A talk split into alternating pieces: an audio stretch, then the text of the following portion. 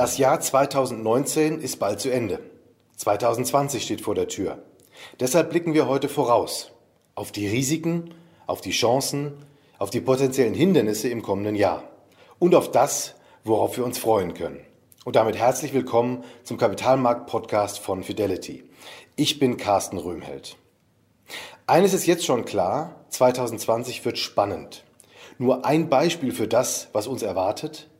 In den USA stehen Präsidentschaftswahlen an. Sie dürften die Aktienmärkte beeinflussen.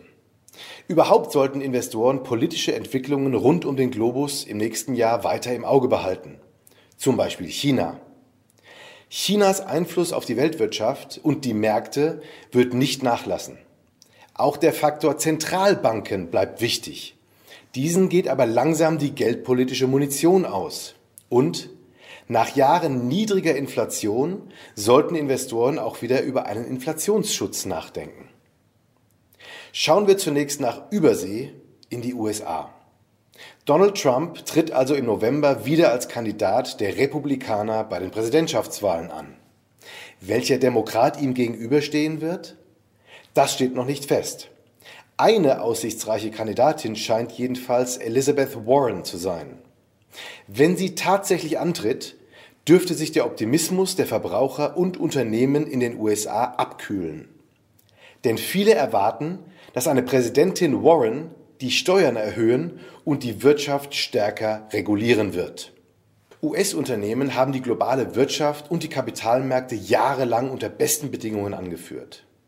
2020 könnten dem Land weniger rosige Zeiten bevorstehen. Bei der Kreditaufnahme und bei Investitionen dürften Firmen in Übersee in den nächsten Monaten zurückhaltender sein als in den Jahren zuvor. Schon jetzt zeigen sich die Konsumenten in den USA optimistischer als die Unternehmen selbst. Weiter nach China. Hier sieht die Welt ganz anders aus. Die Wirtschaft der Volksrepublik wächst weiter, wenn auch nicht mehr mit zweistelligen Raten.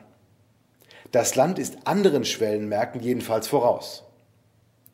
Sollte der US-Dollar 2020 schwächeln, und danach sieht es aus, dann wird die Wirtschaft in China und in den Schwellenländern allgemein nochmal etwas mehr Schub bekommen. Wichtig wäre dazu allerdings auch, dass das Land seine hohen Schulden allmählich abbaut. Nur so kann die Wirtschaft langfristig funktionieren und nachhaltig wachsen. Chinas Stärke hält also an. Und das macht Investments in China attraktiv. Das gilt für Aktien ebenso wie für Anleihen. Es gilt aber auch, wie immer bei Investments in Schwellenländern, Investoren sollten selektiv vorgehen. Wie ist es nun um die Beziehung zwischen China und den USA bestellt? Nun, der Handelskonflikt zwischen China und den USA ist noch nicht gänzlich ausgestanden. Das kann immer wieder zu kurzfristigen Verwerfungen an den Aktienmärkten führen. Und die Schwellenländer aber auch Europa werden die Auswirkungen dieser Handelsspannungen am stärksten zu spüren bekommen. Insgesamt dürften die meisten Schwellenländer im Jahr 2020 aber solide wachsen. Investoren sollten indes ganz besonders auf externe Faktoren achten, die für Volatilität sorgen könnten. Zum Beispiel in der Politik. 2019 gab es in vielen Schwellenländern politische Unruhen. Mehrere Staatschefs sind nicht mehr im Amt. Solche Unruhen wird es auch weiterhin geben. Entsprechende Vorsicht ist angebracht. Wir glauben dennoch, dass man über die mittel- bis längerfristige Perspektive mit Schwellenländeraktien die attraktivsten Renditen im Aktienbereich erwirtschaften kann. Werfen wir nun noch einen Blick auf Europa im Jahr 2020. Wir erwarten, dass die europäische Volkswirtschaft der Rezession entgehen und rechnen damit, dass das Bruttoinlandsprodukt für Gesamteuropa um 1 bis 1,5 Prozent wächst. Value-Aktien mit guten Fundamentaldaten sowie nachhaltig ausschüttende Dividendentitel könnten dadurch ein Comeback erleben. Die Zinsen bleiben voraussichtlich weiter auf einem historisch niedrigen Niveau. Und das bedeutet auch, die negativen Renditen vieler europäischer Anleihen werden im Jahr 2020 nicht verschwinden. Bei Bundesanleihen dürften die Renditen allenfalls minimal steigen. Sie könnten sich immerhin wieder der Null annähern, statt zwischen minus 20 und minus 60 Basispunkten zu verharren. Damit ist allerdings nur zu rechnen, wenn die Handelsgespräche zwischen Europa und den USA erfolgreich verlaufen. Positive Anleiherenditen sind nach wie vor unwahrscheinlich. Die Europäische Zentralbank unter der Führung von Christine Lagarde hält nämlich klar an ihrer ultralockeren Geldpolitik fest. Genau wie die japanische Notenbank. Auch die US-Notenbank Fed ist weiterhin eher dovish unterwegs. Wohin führt uns diese Politik? Anleihekaufprogramme und expansive Geldversorgung, das alles hat in den zurückliegenden Jahren keinen durchschlagenden Erfolg erzielt. Keiner einzigen Zentralbank ist es gelungen, das Wachstum der heimischen Wirtschaft mit ihren geldpolitischen Maßnahmen ernsthaft und dauerhaft zu stimulieren. Lediglich die Finanzmärkte waren die großen Nutznießer. Und jetzt? Allmählich geht den Notenbanken die Munition aus.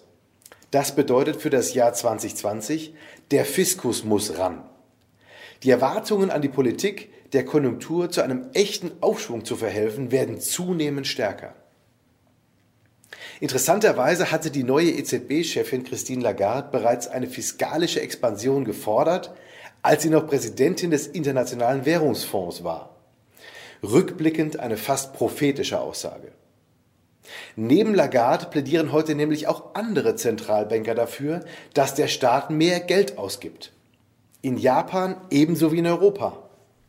Das ist in dieser Form ein Novum. Kurzfristig ist nicht mit einem EU-weiten fiskalischen Plan zur Konjunkturstimulierung zu rechnen. Die Stimmung könnte im Laufe des kommenden Jahres aber kippen, wenn das Problem drängender wird. Anleiheinvestoren leiden schließlich schon seit geraumer Zeit unter den niedrigen Zinsen. Die USA und China wiederum haben vermutlich mehr Spielraum für fiskalische Wachstumsimpulse, als man bisher annimmt. Kurzum, die Zeichen stehen weltweit auf Steuererhöhungen und noch mehr Staatsverschuldung. Neben Negativzinsen hatten Investoren in den vergangenen Monaten noch ein weiteres Sorgenkind, die Inflation. Genauer gesagt die ausbleibende Inflation. So hatten wir es in den letzten Jahren eher mit Deflationsängsten zu tun. Mit nennenswerten Preissteigerungen rechnen derzeit also die wenigsten. Wir schon. Wir gehen davon aus, dass die Inflation im Jahr 2020 insbesondere in den USA wieder steigen wird. Warum? Zum einen erhöht sich der Lohndruck in den Industriestaaten, denn die Arbeitslosenraten sinken. Zum anderen wird die Dynamik der spätzyklischen Entwicklung in den USA noch für ein weiteres Jahr reichen. Auch das erhöht den Inflationsdruck. Für Investoren bedeutet das, es ist an der Zeit, wieder über Inflationsschutz nachzudenken. Insbesondere inflationsgeschützte Anleihen bieten eine gute Möglichkeit, das Portfolio gegen einen Inflationsanstieg abzusichern. Und noch sind diese recht günstig zu haben. Bei diesen Bonds bieten sich daher 2020 attraktive Anlagechancen für Anleiheinvestoren. Gleiches gilt für Rententitel aus Schwellenländern. Für weniger aussichtsreich halten die Fidelity-Analysten momentan Anleiheformeln mit einer signifikanten Duration und Anleihen aller Gattungen aus den USA. Hier steigen nämlich die Risiken am Ende des Zyklus. Generell sind die Aussichten für festverzinsliche Wertpapiere moderat positiv. Wir werden sicher nicht mehr das Renditeniveau sehen, das 2019 erreicht wurde. Die Spreads haben sich bereits deutlich verringert. Wenn eine Rezession ausbleibt und die Inflation allenfalls moderat steigt, können Anleiheinvestoren sich aber erneut auf solide Renditen einstellen. Dennoch spricht der Vergleich zwischen Ausschüttungs- und Dividendenrenditen klar für Aktien. Ich fasse zusammen. An den Aktienmärkten dürfte es im Jahr 2020 wieder besser laufen. Insbesondere Value-Aktien mit guten Fundamentaldaten und Dividendentitel werden wieder interessant. Europa und Asien, insbesondere China, dürften noch etwas besser performen als der US-Markt. Und wie schon in den Jahren zuvor könnten vor allem politische Ereignisse im Jahresverlauf immer wieder für Schwankungen sorgen. Die Anleihemärkte stellen sich insgesamt weniger attraktiv dar als die Aktienmärkte. In ausgewählten Subsektoren können Investoren aber noch immer gute Papiere zur Beimischung finden.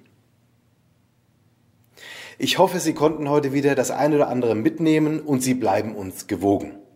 Ich wünsche Ihnen eine schöne Adventszeit. Kommen Sie gut ins neue Jahr. Es grüßt Sie herzlich, Ihr Carsten Röhmheld. Wertentwicklungen in der Vergangenheit sind keine Garantie für zukünftige Erträge und Ergebnisse. Der Wert von Anteilen kann schwanken und wird nicht garantiert. Anleger werden darauf hingewiesen, dass insbesondere Fonds, die in Schwellenländern anlegen, mit höheren Risiken behaftet sein können. Die dargestellten Standpunkte spiegeln die Einschätzung des Herausgebers wider und können sich ohne Mitteilung darüber ändern. Daten und Informationsquellen wurden als verlässlich eingestuft, jedoch nicht von unabhängiger Stelle überprüft. Eine detaillierte Beschreibung der mit den jeweiligen Fonds verbundenen Risiken finden Sie in den entsprechenden Fondsprospekten. Fidelity übernimmt keine Haftung für direkte oder indirekte Schäden und Verluste. Weitere Informationen finden Sie unter fidelity.de.